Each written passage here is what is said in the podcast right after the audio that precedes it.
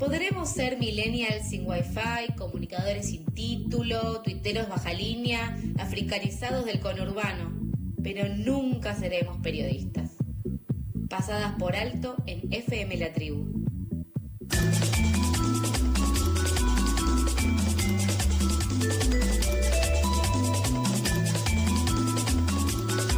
Continuamos con más información en Pasadas por Alto. El resultado de las elecciones 2021 definió cómo quedarán conformados el Senado y la Cámara de Senadores y la Cámara de Diputados a partir de diciembre. El Frente de Todos perdió terreno en ambas cámaras y Juntos por el Cambio amplía su representación. Y como hablamos en la previa, vamos a volver a conversar eh, ahora en el, en el día después, eh, justamente para poder esbozar y desarmar los primeros análisis que nos arrojan los datos. Por eso ya estamos en comunicación con Paola Suban. Ella es politóloga y directora de la consultora Suban Córdoba y Asociados. Hola Paola, ¿cómo estás? Carlos y Sofía, te saludamos al aire de FM La Tribu. Hola Carlos, Sofía, ¿cómo están? Un placer estar con ustedes hoy.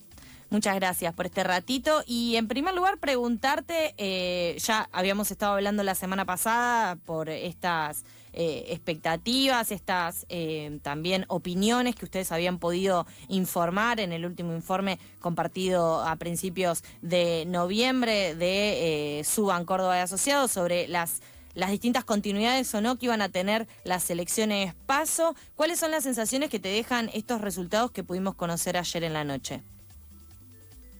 Sí, la verdad es que eh, se pudieron confirmar las tendencias, ¿no? Todos los estudios indicaban que el resultado de las iba a ser muy similar al, perdón, el resultado de las generales iba a ser muy similar a las y eso se confirmó ayer, digo, eh, el, oficialismo nacional eh, incrementó dos puntos y eh, Juntos por el Cambio incrementó un punto y pico su, su cosecha de votos con respecto a las PASO. Esto se debe básicamente a una cuestión numérica muy simple. Por un lado, hubo un poco más de asistencia a las urnas que en las PASO y por el otro lado, recolectaron algunos votos de aquellas firmas, de aquellas, de aquellos partidos, de aquellos espacios que no lograron pasar la instancia del espacio, lo cual eh, nos está mostrando que el, escenario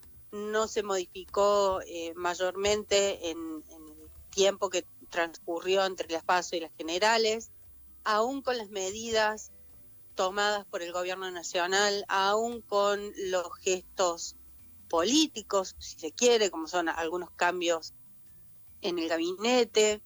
Eh, bueno, lo cierto es que eh, ayer vimos en los distintos búnkers que todos festejaron, menos la ciudadanía que, hay que decirlo, ha tenido un comportamiento ejemplar, eh, también ha tenido un, comportamiento ejemplar el sistema de, votación, el sistema de, carga de datos, el sistema de recuento de votos, eh, la rapidez de la información con la que contamos para eh, asistir al, resultado final de las elecciones, prácticamente a las 9 de la noche o 10, ya teníamos en la mayoría de los distritos más del 70% de los datos cargados en una aplicación en el teléfono con un con una accesibilidad a todos los ciudadanos que la verdad es que hay que valorarlo es una de las cosas positivas que ha dejado la elección. Ahora me parece que hay algunas otras cuestiones que eh, dejan planteados eh, interrogantes y temas para debatir más que nada eh, de cara a los próximos dos años que va a enfrentar el gobierno nacional. ¿Qué tal, Paola? Em, el Frente de Todos, por ejemplo. Bien, muy bien. El Frente de Todos, por ejemplo, en provincia de Buenos Aires acortó la distancia con Juntos, el primer puesto. ¿Esperaban esta vuelta con las tendencias que se manejaban?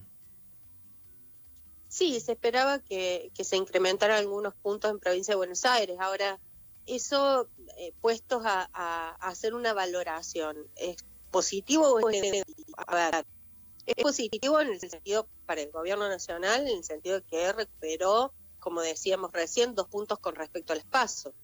Ahora, si la comparamos con la elección anterior, la verdad es que la pérdida de caudal de votos del oficialismo ha sido realmente muy significativa.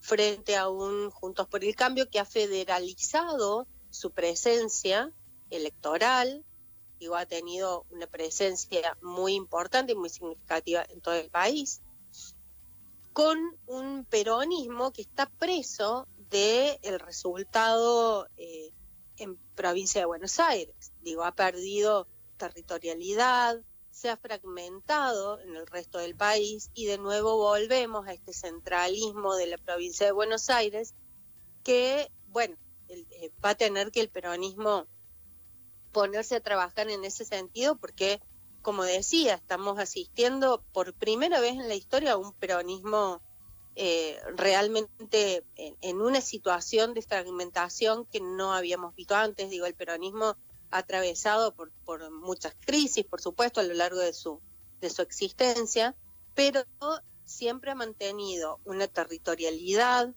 nacional eh, importante y ha sido de alguna manera, diría, el garante de la gobernabilidad en la Argentina. Hoy, eh, con, el estudio que hicimos eh, y que comentamos la vez pasada en la radio, eh, con el estudio en la mano, el 70% de los argentinos casi nos está diciendo que no cree que el peronismo sea una fuerza capaz de, em, de, concentrar o de remontar este, el, resultado, que no creen que el peronismo pueda eh, ser garantía de gobernabilidad.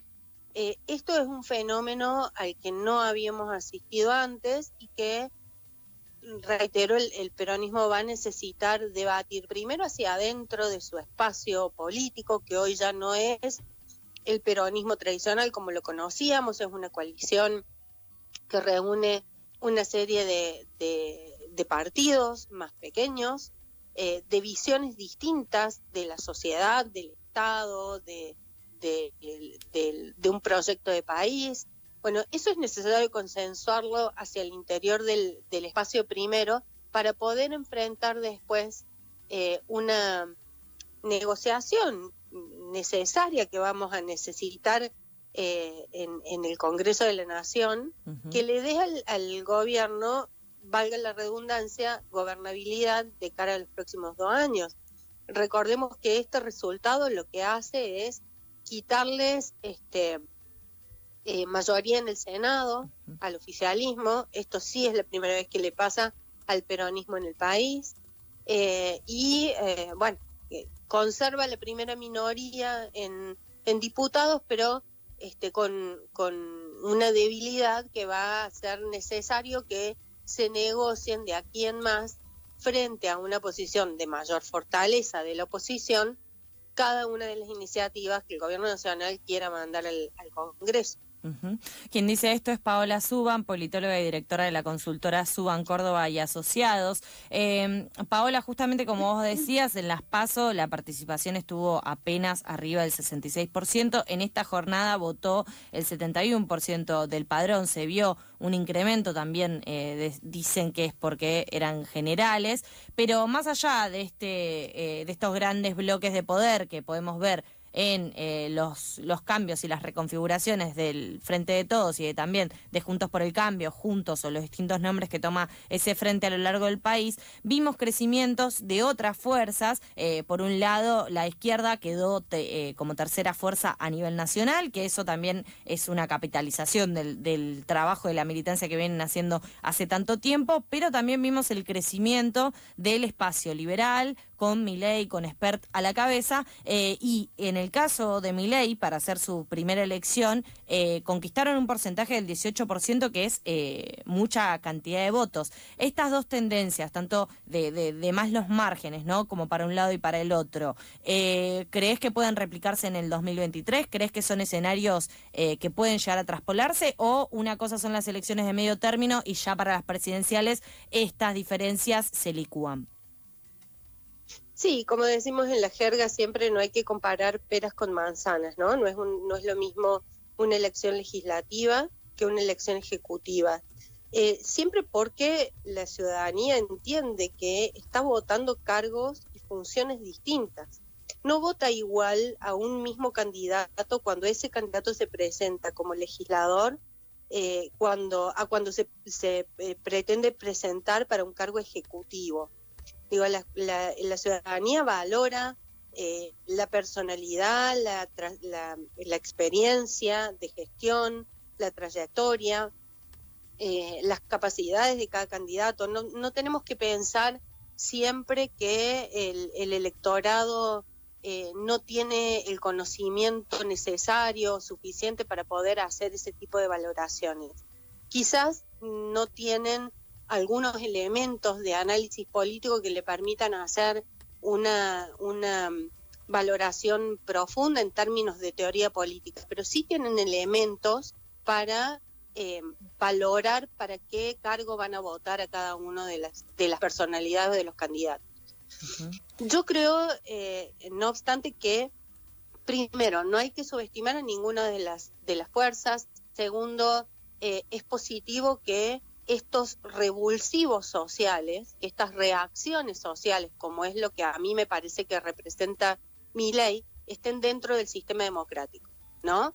Eh, estaríamos contando otra historia si estas, si estas expresiones se manifestaran por fuera del sistema democrático. Eso me parece eh, realmente positivo. Me parece que los argentinos, con todos los problemas que tenemos, con todas las, eh, las crisis que atravesamos, con todas las, este, las, eh, las insatisfacciones que tenemos con la clase política, todavía tenemos una vocación democrática muy, muy asentada ya en la sociedad argentina que apuesta por los espacios este, políticos que, están dentro del sistema democrático. Dicho esto, tengo que decir que eh, los espacios de mi ley, como el de mi ley, representan y tienen que ser un llamado de atención para el resto de las fuerzas políticas.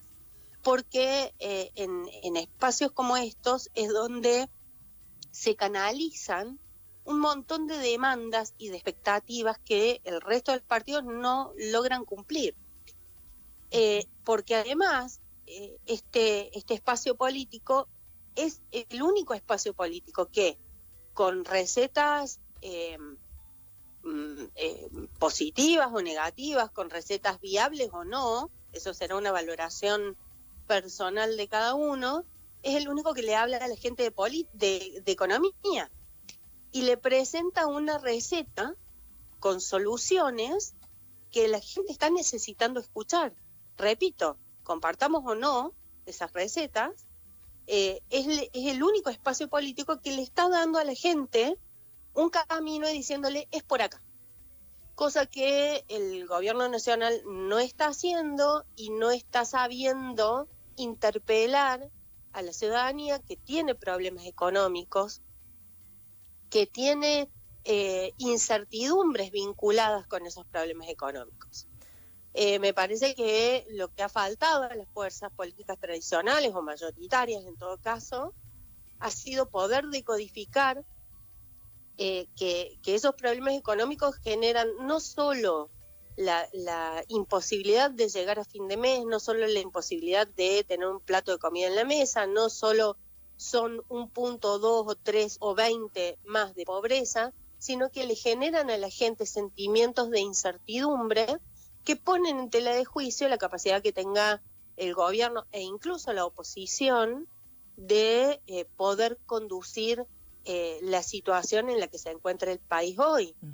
Eh, la oposición tampoco tiene tanto para festejar, digo, no incrementó con respecto a las pasos su caudal de votos de manera significativa. sí, claramente, el, el balance de fuerzas dentro del Congreso se ha nivelado un poco en favor de la oposición, eso no podemos dejar de, advertirlo, pero creo que acá, y, vuelvo a lo que decía al principio, hemos visto a, todas las fuerzas políticas anoche festejar triunfos como si hubieran obtenido votos premio, cuando en realidad me parece que los votos que hemos este, depositado los argentinos y argentinas ayer han sido más votos castigo hacia quienes creemos que están haciendo las cosas mal que voto premio hacia aquellos que han obtenido una u otra posición dentro de este eh, escenario que va a ser ahora el Congreso de la Nación. Paola, te agradecemos un montón el ratito compartido con nosotros para ayudarnos a analizar estos datos, ponerlos eh, blanco sobre negro en unas elecciones, en un año electoral eh, raro también, eh, signado también por la cuestión pandémica y, la salida o, esta instancia en la que estamos atravesando ahora. Así que muchas gracias, seguiremos atentos a los distintos informes que tengan en la consultora. Abrazo grande. Cómo no, un placer, que tengan lindo día. Igualmente para vos. Pasaba Paola Suban, politóloga y directora de la consultora Suban Córdoba y Asociades, y ahora eh, repasamos entonces cómo quedan las dos cámaras después de las elecciones de ayer. El Frente de Todos, que tiene en la actualidad 120 diputados, obtuvo 50 bancas y quedará en 118 a partir de diciembre. En tanto, Juntos por el Cambio, que tiene al día de hoy 115 bancas, logró retener las propias y sumar una más lo que lo deja en 116. Este desenlace no le permitirá disputar la presidencia de la Cámara ni la titularidad en las principales comisiones como presupuesto y hacienda, asuntos constitucionales y legislación general. Por el lado de senadores, a partir del 10 de diciembre y al menos por los próximos dos años, el Frente de Todos no va a tener quórum propio en el Senado. Es la primera vez que ocurre desde la vuelta a la democracia, como nos decía Paola. En función del resultado, el oficialismo pasaría desde de las 41 bancas actuales a quedar con 35 es decir, con dos menos de las necesarias para habilitar el tratamiento de los proyectos en esa Cámara. Juntos por el Cambio pasará a tener en diciembre 31 bancas, cinco más de las que tiene hoy en día y fue determinante el resultado en La Pampa y en Chubut, donde el Frente de Todos no pudo dar la vuelta a la derrota que sufrió en Las Paso, mientras sí pudo darlo vuelta en Tierra del Fuego y en Chaco.